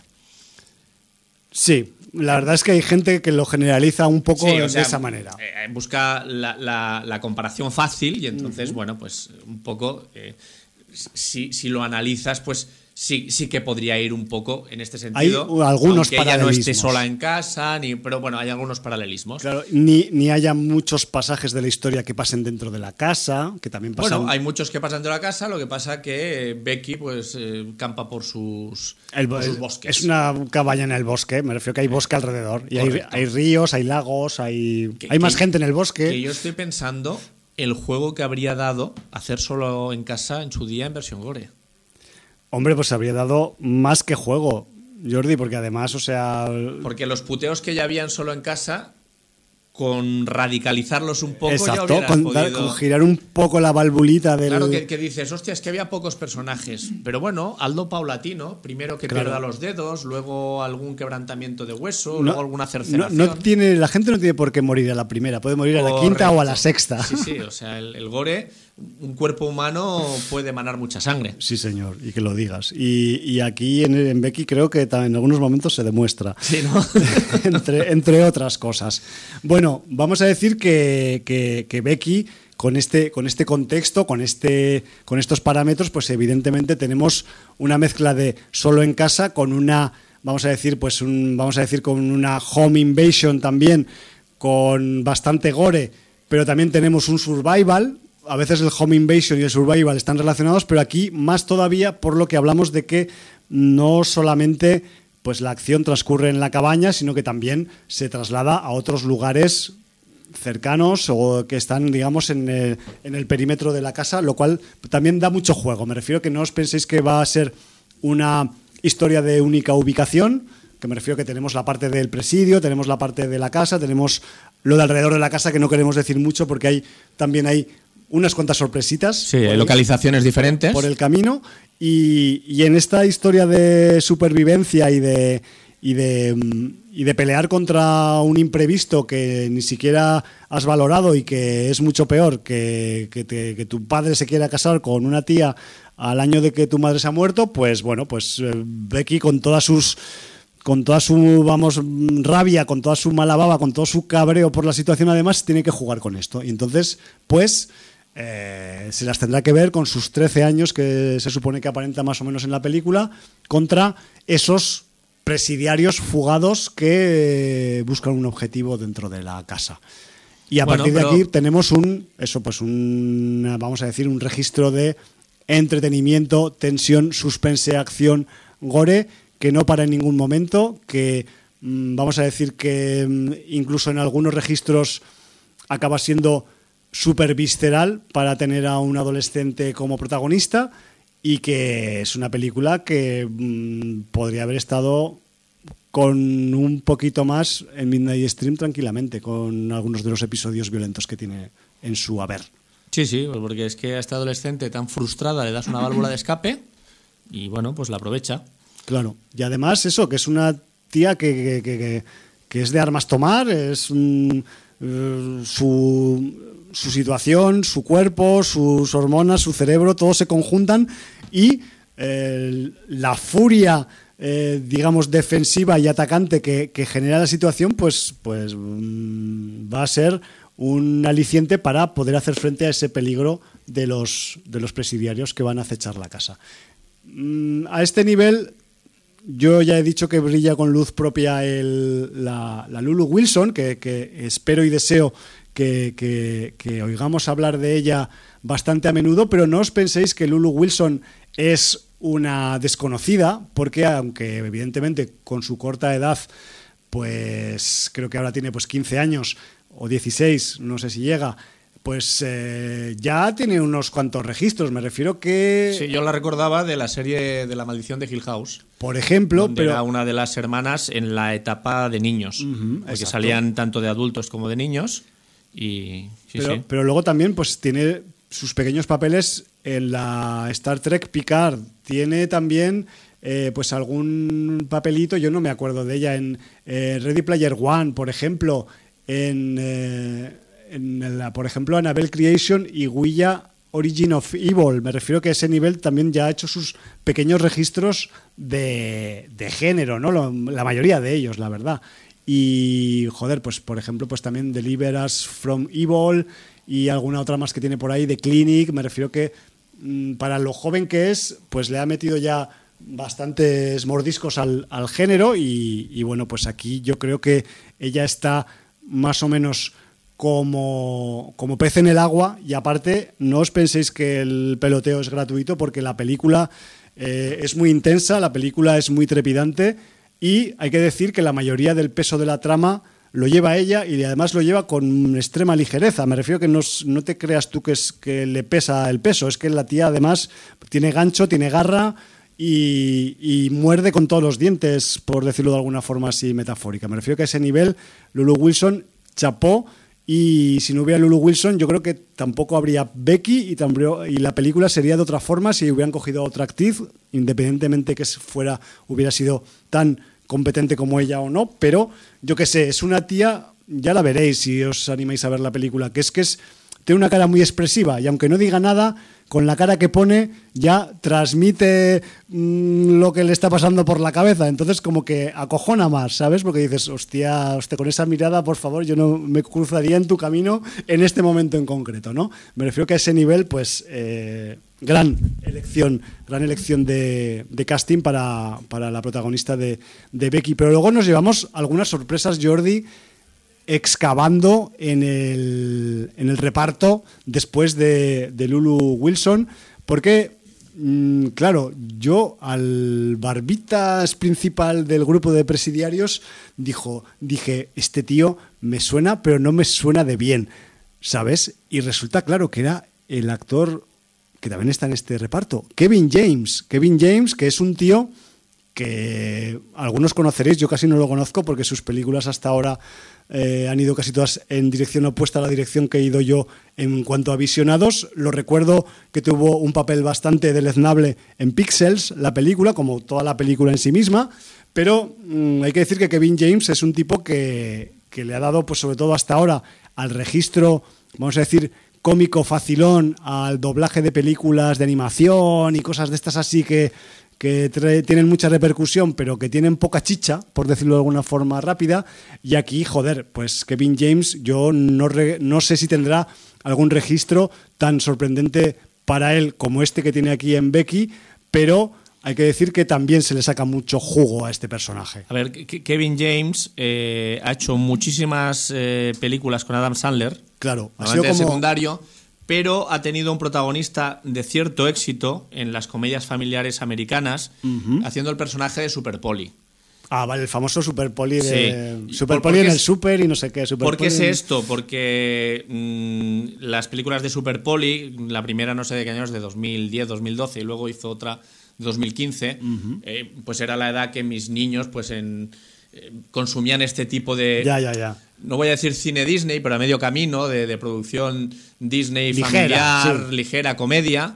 Y entonces, pues me he tragado dos superpolis yo en, Bueno, pues en- entonces sabes en más que yo. familiares y, y era Kevin James el actor que hacía. Que, Claro. que bueno, o sea, eh, a ti el, te- el- el registro en esta película no tiene nada que ver, ¿eh? A ti te lo ha sorprendido más Hombre, todavía. entonces. absolutamente. Tuve que mirar dos veces para decir, ¿es Kevin James? Es y sí, sí, efe- James. efectivamente. Es Sí, James, sí. sorprendente, sorprendente en el registro por el personaje que hace, por las características del personaje y también voy a romper una lanza a pesar de que no compro ninguna de sus anteriores películas por la interpretación que hace y por el rollo, eh, vamos a decir, mm, filosófico que lleva en la película. Este tío tiene un rollazo, tiene un verbo que con sus compañeros de fuga, el tipo les come la olla con su carisma, con su discurso, con su con sus soflamas, por Sí, decirlo de alguna hay, hay forma. gente que ha visto una parte negativa en el comportamiento de este personaje en concreto al hacer la crítica de la película. Porque dice que no es ecuánime a veces en su manera de comportarse. En Tiene doble rasero, que es decir. Sí, en el sentido de que eh, tira por el camino de en medio Sí. eh, en unas ocasiones y en otras le da un tiempo precioso al rival, entre comillas, Ya. eh, en el que el rival puede preparar una acción de, de- de contraataque, Quizás por menospreciar al rival. por lo que sea, por lo que sea. Y también, Bueno, bueno. Y también ha habido una crítica de que no voy a revelar un Sí. secreto de que sale en la película, pero madrastra e hijastro tienen una condición Sí, y el personaje que interpreta Kevin Jones tiene otra. sí, Una condición de conflicto. que choca. Entonces hay gente que dice, esto hay una eliminación rápida A ver, y, y hay, y hay una confrontación bastante más visceral y violenta por el perfil del comportamiento de esos personajes adscritos a la ideología del personaje de Kevin James. Lo veo, lo veo, ¿Lo ves total- o no? lo veo totalmente, pero también en descargo del personaje de Kevin James voy a decir que por encima de su ideología y de dejarse llevar por ella, le importa una cosa y lo demuestra Sí, sí, muchas no, veces no, en la película. claro. Y si tiene que hacer algo que le favorezca para conseguir su objetivo, independientemente de que se tenga que tragar a alguna de sus líneas ideológicas, pues lo va a hacer porque le interesa sobre todo eso, eso que no hemos dicho que no se puede decir. Vale. Entonces, yo a mí me funcionó por ese Que lado. por cierto, eh, eso que quieren conseguir, Sí. ¿qué te parece que la trama no resuelva? Me ¿Para qué era? Me parece genial y de hecho, si vamos al último comentario que tengo en mi chuleta sobre Becky, digo que, joder, que con ese detalle del elemento sorpresa que, no acabas conociéndose mucho de él y no se acaba en cierta manera resolviendo, queda un gloriosísimo campo abierto para los guionistas para hacer una segunda parte de Becky que no tenga nada que ver con esta. Ya, pero es que a mí. es- Ahora estoy haciéndome unas especulando. brutales. ¿eh? Claro, a- a eso Pero claro, venimos. eso me retrotraía a otra película que vimos hace poco, que tampoco me acordaré del puto nombre, Sí. que digamos que te defendías de ese personaje nazi que practicaba ocultismo con una casaca de huesos. Vale, sí, me acuerdo. ¿Te acuerdas? Sí, sí, sí. Eh, A mí también se me ha no- era una gran película, pero bueno. Eh, entonces, no sé por qué, por el tipo, la tipología de la llave. Bueno, ya he dicho más de lo que debía. El emblema. el objeto, sí. El, el objeto, sí. El emblema y todo eso. A mí me daría para una segunda parte con elementos sobrenaturales. Con, lo- con los elementos que quieras, porque podrías hacer un Indiana Jones, un terror sobrenatural, podrías hacer una película de espías, podrías hacer una, yo qué sé, mil cosas, porque además ese elemento da tanto juego por su condición y por lo poco que se sabe de él que el campo está abierto realmente. Sí, sí. Y a mí, o sea, en cierta manera me gustó que se quedara así la cosa, porque dices, que bueno, yo- yo esto ya- se centra en esto y ya está. Claro, yo ya asocié elemento, ideología, ya lo asocié todo. Ya, ya, ya. Y entonces ya, pues. sí, me- sí, sí, lo veo, lo veo. Y, y de, ver- y de verdad que igual pues se le podría haber dado media vuelta más a esa cuestión en, el, en el- la parte final de Becky, pero yo tampoco lo acabo de ver necesario. No, para, para lo que es la película no era necesario. No, porque quizás hubiera sido añadir demasiadas cosas que, que sí tienen un cierto contacto, pero que lo que interesa realmente en la historia es lo que, lo que nos acaban mostrando, ¿no? Y lo que sí que me dan, pues eso es, dan muchas ganas de que eso continúe por algún lado. No sé si quedará ahí en el limbo de los, de los, de los no lo sé. detalles de las películas que nos explican, pero, pero potencial tiene. Y, yo qué sé, y en cualquier caso, pues sería, sería pues muy eh, agradable que, que alguien se dedicara pues a, explotar una posible segunda parte que como todas las buenas segunda segundas partes de la historia del cine sería completamente distinta a la primera y me estoy retrotrayendo a, las, a, la, a la historia del cine, ¿no? que, que las, las segundas partes que funcionan son las que, las que realmente se diferencian de su, de su original. Eh, yo también iba a comentar, Jordi, al respecto de Becky, dos detallitos más. Uno del, del- del casting, porque, porque hay más sorpresas, no tantas como la del señor eh, James, pero, sí. pero tenemos también en el reparto a un gigante. No sé si te diste cuenta que había un gigante en el... Porque Pa- es que Para no darse cuenta. cuando digo Que, que gigante... también se han criticado algunas reacciones de este personaje. Pero bueno, Bueno, pues es que tampoco puedes meterte en la cabeza de la gente. Sí, eso está claro. Y cuando te pegas una condena larga en prisión, pues yo qué sé. Entiendo que por un lado, pues sigues a tu jefe ideológico y te dejas comer la olla con sus No, soflamas, pero es que además yo creo pero que- por otro lado, pues que- el, tienes... per- el personaje ya avanza durante E- la película sí. eh, pautas de su pensamiento y de, que no todo va a ser obedecer ciegamente, ¿no? Sí. Bueno, pues este gigante, que además es un gigante canadiense, todo se ha dicho, pues es un señor que se llama Robert Mayet y que proviene, ajá, sorpresa, del mundo del wrestling y, y es un tipo que en su época de wrestler... Sí, porque además de estar grande está muy fuerte. Esta cachasca que te, que te mete una con la mano abierta y te pone en la órbita.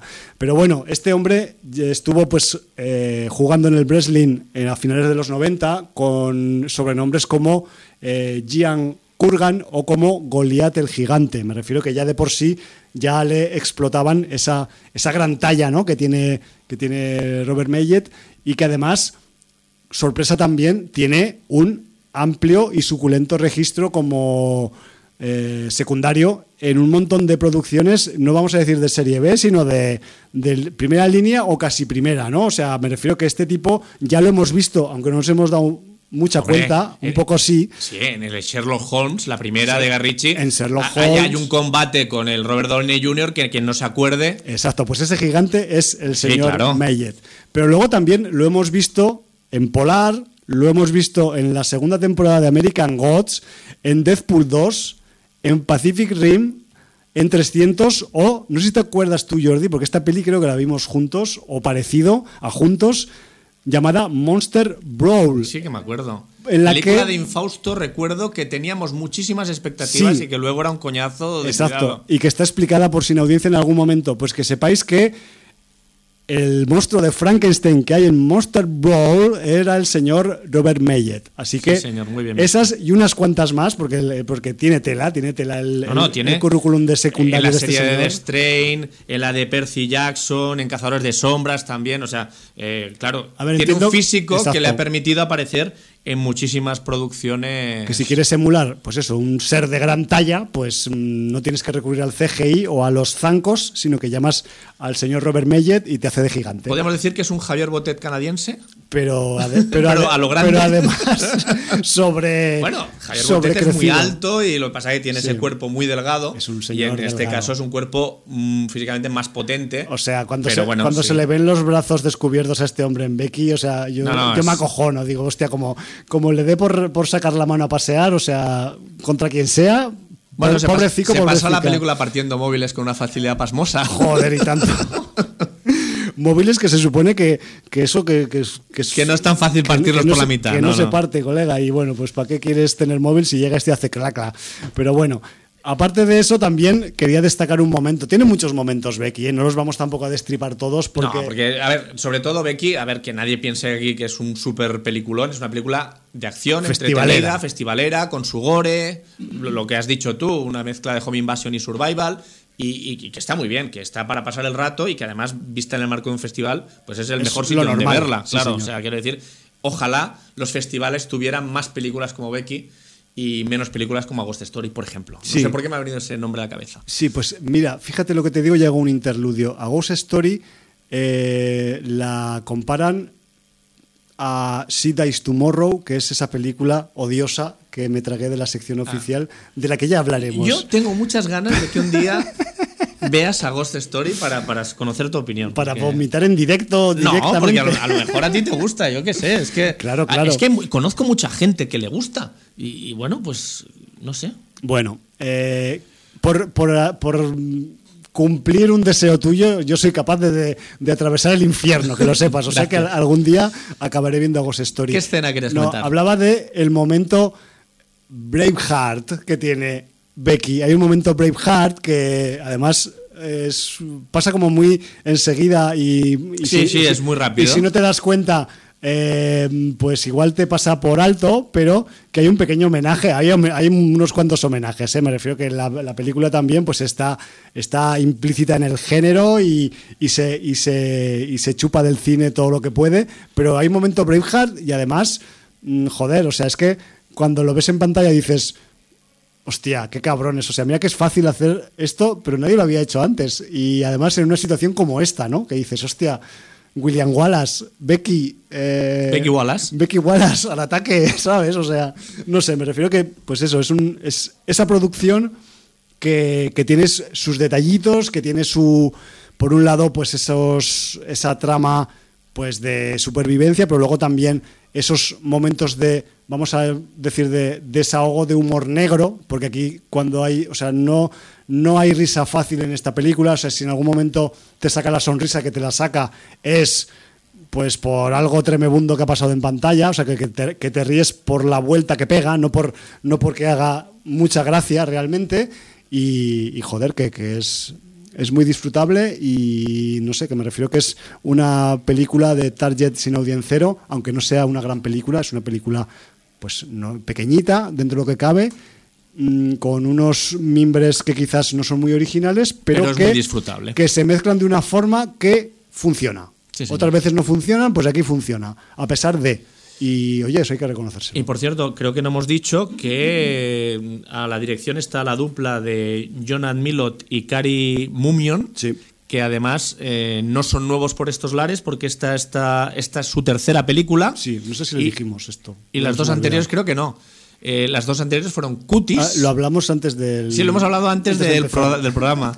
Y Bushwick, que Sí, además señor. ambas están comentadas en Sin Audiencia. Ay. Curiosamente, ambas pasado- pasaron por Sitges, por Sitges pretéritos. Sí, sí, sí. Y precisamente Cutis está comentada en el programa 653, especial Sitges de 2015. Claro. Y Bushwick eh, está eh, comentada en el programa 760, emisión especial Festival de Sitges, 50 aniversario. Sí, echo de menos los especiales de Sitges, ¿eh? Eso es algo que a mí, si te digo la verdad, este año, o lo he echado en falta. eh, no ha sido posible ponerse en ese Hubiera sido percal. sexto año consecutivo. Claro. Y bueno. Y la verdad es que, o sea, esa, vamos a decir, experiencia de interactividad con, con nuestros seres semejantes es algo que no tiene precio y que sepáis que, que nosotros nos hemos quedado, pues eso, con, con las ganas al menos de, de haberlo podido eh, pues llevar a cabo.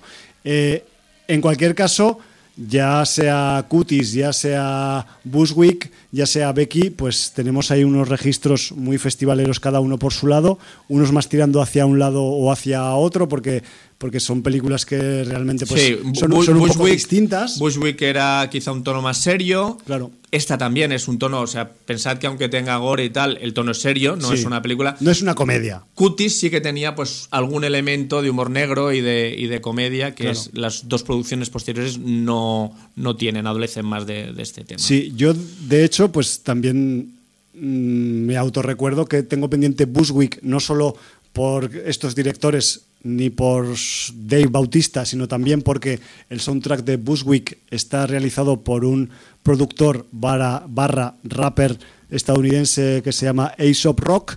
Y de hecho en Becky, en un momento dado de la película en la que en la radio suena una canción de rap, casualmente es Aesop Rock que lo han heredado, aunque sea en una canción de la anterior película, aunque creo recordar, sin haberla visto, que el soundtrack que hace Aesop Rock para Bushwick es simplemente instrumental, es el score, digamos, de la película. Pero bueno, si en algún momento la acabo también asimilando, pues ya la, ya la acabaré soltando por aquí.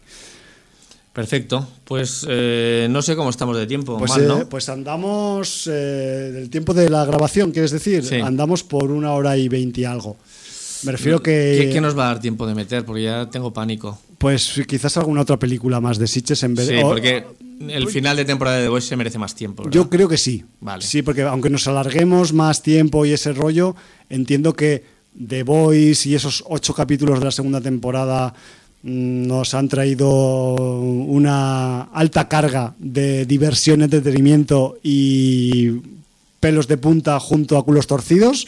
Así que creo sí, porque que- además lo- los, pro- los, los capítulos que han ido del 5 al 8, que creo Sí. que son los, los que nos faltaban por analizar, eh, han tenido un juego variopinto. O sea, mm, gente en la sombra, eh, una gran villana que ha brillado durante toda la temporada con algunas averiguaciones y, y de sus orígenes. Te veo con ganas de hablar, ¿eh? No, ya hablaremos, ya hablaremos, ¿no? Porque además hay un capítulo con un sanatorio mental en el cual también pasan muchas cosas y se presentan personajes muy interesantes. De hecho, hay algunos muy bizarros, en casi cada capítulo tenemos joyitas con- escondidas. condicionantes especiales y mira que son solo ocho, pero cada uno de los ocho, de hecho, a ver si la semana que viene nos lo podemos traer un poco indexado, pero eh, cada capítulo de esos de esa de esta colección de la segunda temporada de The Voice tiene chicha y bizarrismo mm, para dar y regalar. Y todos los que estáis alucinando con Anthony Starr,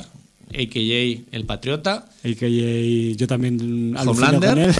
pues Sí. recomendar nuevamente la puta serie Banshee. Cuatro temporadas, super coral, excepcional, muy comiquera, hiperviolenta, hipersexualizada. Bueno, tenéis de todo, grandes villanos, eh, escenas de acción, de, de, de- de gore, de, de- para disfrutar, de verdad. Haced caso y los que todavía no hayáis caído en las redes de Banshee, descubrid a Anthony Starr en Banshee y disfrutadla. Por cierto, ¿sale de rubio ahí también o qué? No, sale de castaño. Sale de castaño, vale. Mm, Sí, Bueno, sí, bueno. no, es- este Homelander tan rubio, tan oxigenado. Sí, sí, es que está un poco oxigenado. Es una versión para, para The Voice. ¿Qué película piensas que puedes analizar en este ratillo? Pues mira, le voy a meter a una de las premiadas, porque, porque también era una de las que tenía pensado, en el caso de que la semana pasada hubiera quedado hueco, también pues pasar un poco por, por el micrófono y aparte he decidido que tiene que ser una esta en concreto, más que nada porque es una de esas películas, independientemente de las pelis indonesias, que yo al menos he visto y me ha puesto un poco los pelitos de punta. Me refiero que el terror, hay que reconocer que a día de hoy, en 2020, está un poco caro de ver, me refiero a efectos de terror real, me refiero, no hablo de real, de, película que, surta, un, que tenga un efecto terrorífico o, que te, o perturbador o que te, te deje un malestar en el cuerpo. Mira, pues este año una de las que fue también a Sitges, que yo creo que ha sido todo un acierto con cuatro duros, la de Host.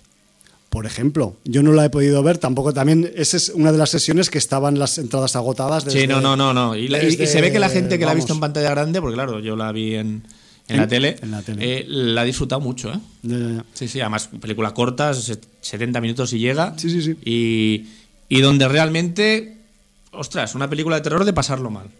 Es que se trata de eso. Y, Mm. y yo, sin haber visto Host, quiero pensar que The Dark and the Wicked, que es la película de la que voy a hablar en este trocito final del programa, pues tiene en común eso, y es que te deja mal cuerpo. Te deja mal cuerpo, te deja desazón, ¿sabes? Que dices, hostia, pero ¿por qué me he metido a ver esta película si yo estaba contento antes de entrar en el cine, ¿no? Pero pero de buen rollo, ¿eh? también os lo digo, que me refiero que no es que sea una peli que te, que te baja el ánimo, sino que te sumerge en un, estado en una atmósfera junto a los personajes que, que realmente, pues, aparte de que por el argumento pues no apunta muchas maneras, pero luego cuando se desarrolla la historia en sí misma, pues realmente pues sí, sí, que te deja ahí una. A mí me deja, yo salí un poco chinado de, la proyección de The Dark and the Wicked. Aparte, la vi, creo recordar, el mismo jueves que empezó el festival, la segunda película que vi, y dije, joder, he visto una de terror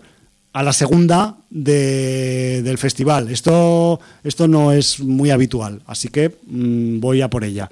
The Dark and the Wicked, peli yankee de Brian Bertino. Brian Bertino, al que no le suene, eh, pues es un director que en 2008 eh, tuvo una cierta repercusión con la película The Strangers, que después, más adelante, muchos años después, tuvo una secuela que Mm, para mi gusto es mejor que la propia Strangers original, pero eh, he de decir... pero la secuela ya no la dirigió él, ¿verdad? No, solo la produjo, solo guionizó, lo que fuera. Lo que pasa que eh, entiendo que eh, lo que a mí no me gustó de Strangers, pues que igual, ha sido ya un poco corregido aquí en The Dark and the Wicked, porque en The Strangers creo recordar que Bertino contó con alguna que otra actriz conocida, que acabó un poco lastrando la producción. Aquí, digamos que yo no sé si eh, Bertino ha hecho un camino inverso de empezar muy fuerte en su carrera de cineasta y después ha ido reculando hacia la independencia otra vez, como eh, a la inversa que hacen otros directores. Y en, The Dark and the Wicked, pues cuenta con un reparto, a diferencia con The Strangers, de gente que no es muy conocida, pero consigue un resultado mm, bastante más eficiente para mi gusto eh, al menos que yo recuerde, porque dos, eh, The Strangers la vi en su momento, y igual quizás si la revisara ahora, igual pues cambiaría de opinión y la pondría un poco más arriba de categorización de lo que la tengo ahora en mi cabeza, pero bueno, con eso cuento y con eso os digo. Eh, the Dark and the Wicked, vamos a decir que es un registro de terror eh, de esos... No vas a decir que la actriz famosa de Los Extraños era Liv Tyler. Eh, lo iba a decir, pero. Vale, no, lo, digo porque, porque ha quedado allí en el limbo y a lo mejor hay alguien preguntándose, hostia, ¿pero qué actriz era, coño? y claro, yo entiendo que, o sea, en 2008. en 2008 Liv Tyler era estaba en el candelero Hombre, y, cualquier cosa absolutamente. Que, cualquier cosa que hiciera Liv Tyler estaba pues eh, seguida por la prensa generalista seguida por el ojo público seguida por todo y yo no sé si aquella digamos, intervención de cast, mm, no sé si le hizo mucho bien a The Strangers, pero bueno. Pues, pues, yo creo que fue lo que le dio cierto conocimiento a nivel popular, ¿eh? Porque yo creo que Los Extraños, sin, sin, haber estado Liv Tyler... Mm, se hubiera quedado en película de festival y ya está. Correcto. No, no hubiera... ¿Qué es lo que le pasará? No hubiera tenido la carrera comercial que tuvo, porque sin ser un gran título, yo no la he visto todavía, pero todo el mundo que la ha visto más o menos coincide que es bastante... Es un pelín fallida. es un pelín fallida para mi gusto, para lo, para lo que tiene entre las manos, que se podía haber llevado por mejores pues, caminos. Pues resulta que que bueno, que el, tener a Liftal en el reparto pues le dio un poquito de empaque y un poquito de, publicidad. Claro. Bueno, pues el señor Bertino, después de The Strangers, ha seguido haciendo algunas películas. Yo he repasado lo que tiene, creo que no he visto ninguna más y me encuentro pues con este 2020 con The Dark and the Wicked, ¿no? Que aquí tenemos pues lo que os decía antes un poco, una, un registro de, de estos de terror pero duro y seco, de ese que no hace concesiones a la comercialidad y que le importa un carajo si le jode alguna neurona al espectador con el visionado. Me refiero que ese nivel, eh, sobre todo al nivel de planteamiento, de atmósfera, de, ambientación, pues es una, una peli que ya cuando respiras el aire que respiran esos actores, ya algo se te corrompe por dentro, ¿no? Me refiero que es ese tipo de película atmosférica y ambiental que tampoco es que sea especialmente explícita, aunque lo es cuando tiene que serlo, pero que te va un poco metiendo el miedo en el cuerpo sin que tú te acabes de dando cuenta con ello. Tiene algún susto de esos con sonido espectacular y esos rollos, no demasiados, pero la que el factor importante que tiene de Dark and the Wicked respecto al terror es que eso, que, que te lo te lo acaba transmitiendo, te acaba metiendo esa, esa, vamos a decir, indefensión frente a lo sobrenatural que tienen los personajes en la película y que tú la, te acabas metiendo con ellos en la granja donde ocurre todo y al final, pues eso al final es lo que acaba dirimiendo si tenemos delante una película de terror con todas las letras o simplemente pues es un blockbuster o una película de sustitos, ¿no? Y The Dark and the Wicked pasa sobremanera en la barrera de, la, de los sustitos, la verdad. Os voy a contar un poco rápidamente en qué consiste la historia, porque la historia, si lees la sinopsis, dices, pues no sé si la voy a ver, pero claro, después del resultado dices, lo de menos es la sinopsis, ¿no? Tenemos una granja aislada, tenemos un hombre que está en su lecho de próxima muerte, posiblemente, y una madre que ha advertido a sus hijos ya mayores, de sus treinta y pico, cuarenta años, que no vengan a despedirse del padre, que mejor prefiere comerse ella el marrón de los últimos días del padre.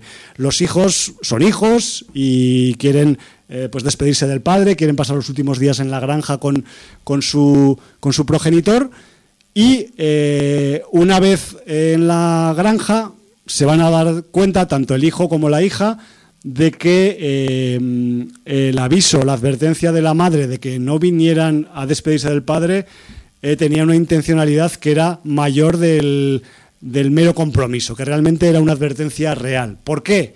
Porque lo que en principio iba a ser, pues eso, un encuentro familiar de llanto y despedida, pues eh, se acaba convirtiendo en algo que va más allá de este mundo y que rodea al moribundo y no sabemos en qué grado puede afectar a los que siguen vivos después del moribundo. Este planteamiento, o sea, localización de granja en el campo, eh, animales, eh, la madre que se ocupa de la granja, el padre con gotero en, que necesita asistencia en la, en la cama, el hijo y la hija que mm, les ha ido más o menos bien en la vida, pero tampoco sin grandes eh, adornos o sin grandes alicientes, y una atmósfera ponzoñosa con un elemento sobrenatural que lo envenena todo y que acaba contagiando a todos los personajes de su, mm, vamos a decir, de su peligrosidad y de su veneno. Em, realmente, pues es una película que, vamos a decir, sobre todo en sus comienzos, parece un drama. O sea, hasta que empezamos a ver las primeras eh, manifestaciones sobrenaturales en la granja, pues parece que esto va a ir de eso, de un dramón que, igual hasta sobraría en Noves Visions, pero eh, cuando, digamos, empiezan a manifestarse estas situaciones que no son de este mundo, pues la película empieza a cargar al espectador con esa densidad, ese agobio, esa incomodidad ¿no? que, tiene y que acaba transmitiendo de, todas las maneras posibles al espectador.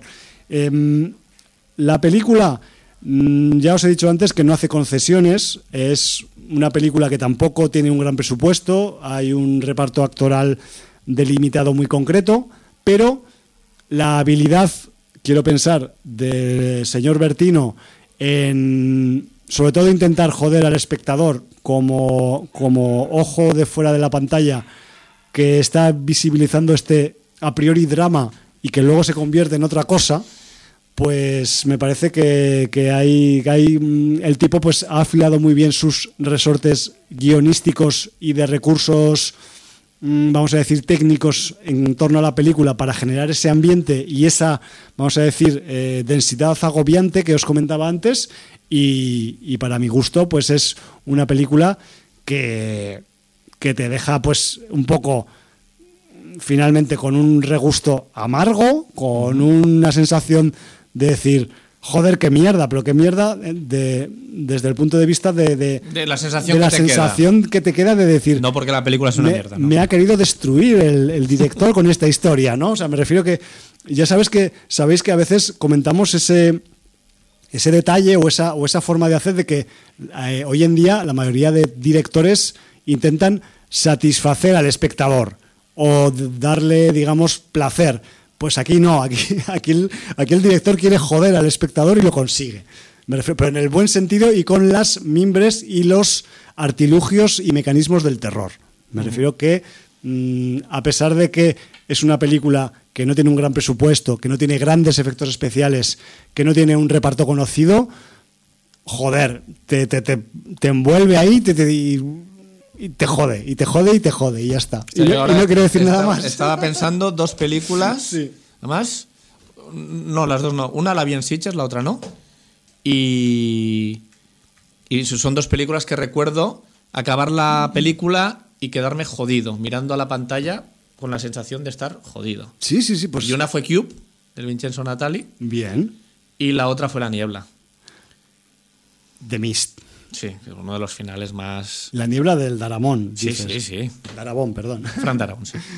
Eh, me parece que tiene un final Bestial. Pues, brutal. Pues hablando de finales, Jordi, no voy a hablar demasiado del final de The Dark and the Wicked, pero vamos a decir que el final, si durante el transcurso de la película. O sea, ya el viaje es jodido, ¿no? No te ha dado ninguna facilidad a nivel, digamos, de comodidad como espectador. El final, o sea, cero prisoners. O sea, olvidaos de mm, cualquier cosa aproximada al buenismo en el final de The Dark and the Wicked.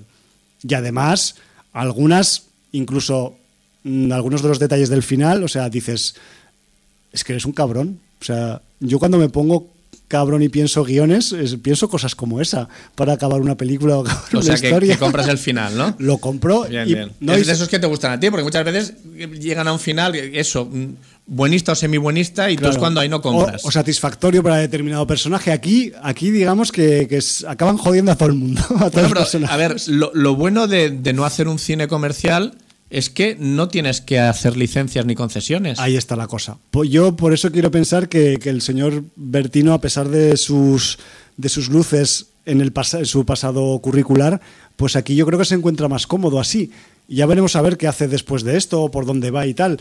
Y, y ya os digo, tampoco es que sea una película hiper eh, que va a pasar a la historia del cine de terror como peli, eh, digamos, de similar a, yo qué sé, al exorcista. No, no estamos a ese nivel, pero es una peli de festival que tiene un presupuesto ajustado y que, por una vez, pues ha sabido jugar bien las bazas y mm, da lo que promete, que es joder a base de terror al espectador. Y eso, pues lo consigue. Y ya está. Puede ser que incluso Jordi, y me pongo en la piel de otros espectadores que no les haya podido gustar, si le quieres sacar faltas, se las vas a encontrar. Porque tiene unos efectos especiales más o menos comedidos. O sea, me refiero que no, no tiene un gran despliegue de efectos. La mayoría de efectos son cuestiones de maquillaje que se llevan muy bien o de situaciones que de por sí son ya perversas. Me refiero que no, no hay un recurso mm, estilístico espectacular aquí. Pero, a pesar de ello, cumple su función. Entonces, no sé, quizás eh, se le puede buscar por buscarle fallos. Igual hay gente que le gustan las películas trepidantes y esta es una peli tranquila, por lo menos hasta que empieza lo sobrenatural. Entiendo que también las cosas se tienen que empezar a cocer y más en el terror, que no es algo que, que sea pispas, no estamos en la acción, eso es- se, se cocina de otra forma. Y aquí el proceso de cocinado que se ha llevado la historia, pues yo creo que con tan pocos elementos se hace un pastelico bastante tremebundo, vamos a decir. Pues nos van a cocinar a nosotros en la olla, Sí. porque no hemos entrado con el final de temporada de The Voice para no excedernos en el tiempo. Nos vamos, nos vamos ya. Y nos Nos van a meter en la olla en plan, En plan, antropófago. Nuestros compañeros de contrabanda van a decir. De "Vosotros- principios del siglo XX". Vosotros tenéis hora y media y no lo cumplís últimamente nunca. Nos Nunca. tenemos que marchar, Jordi, tienes toda la puñetera razón. Nos marchamos con otro track de Becky.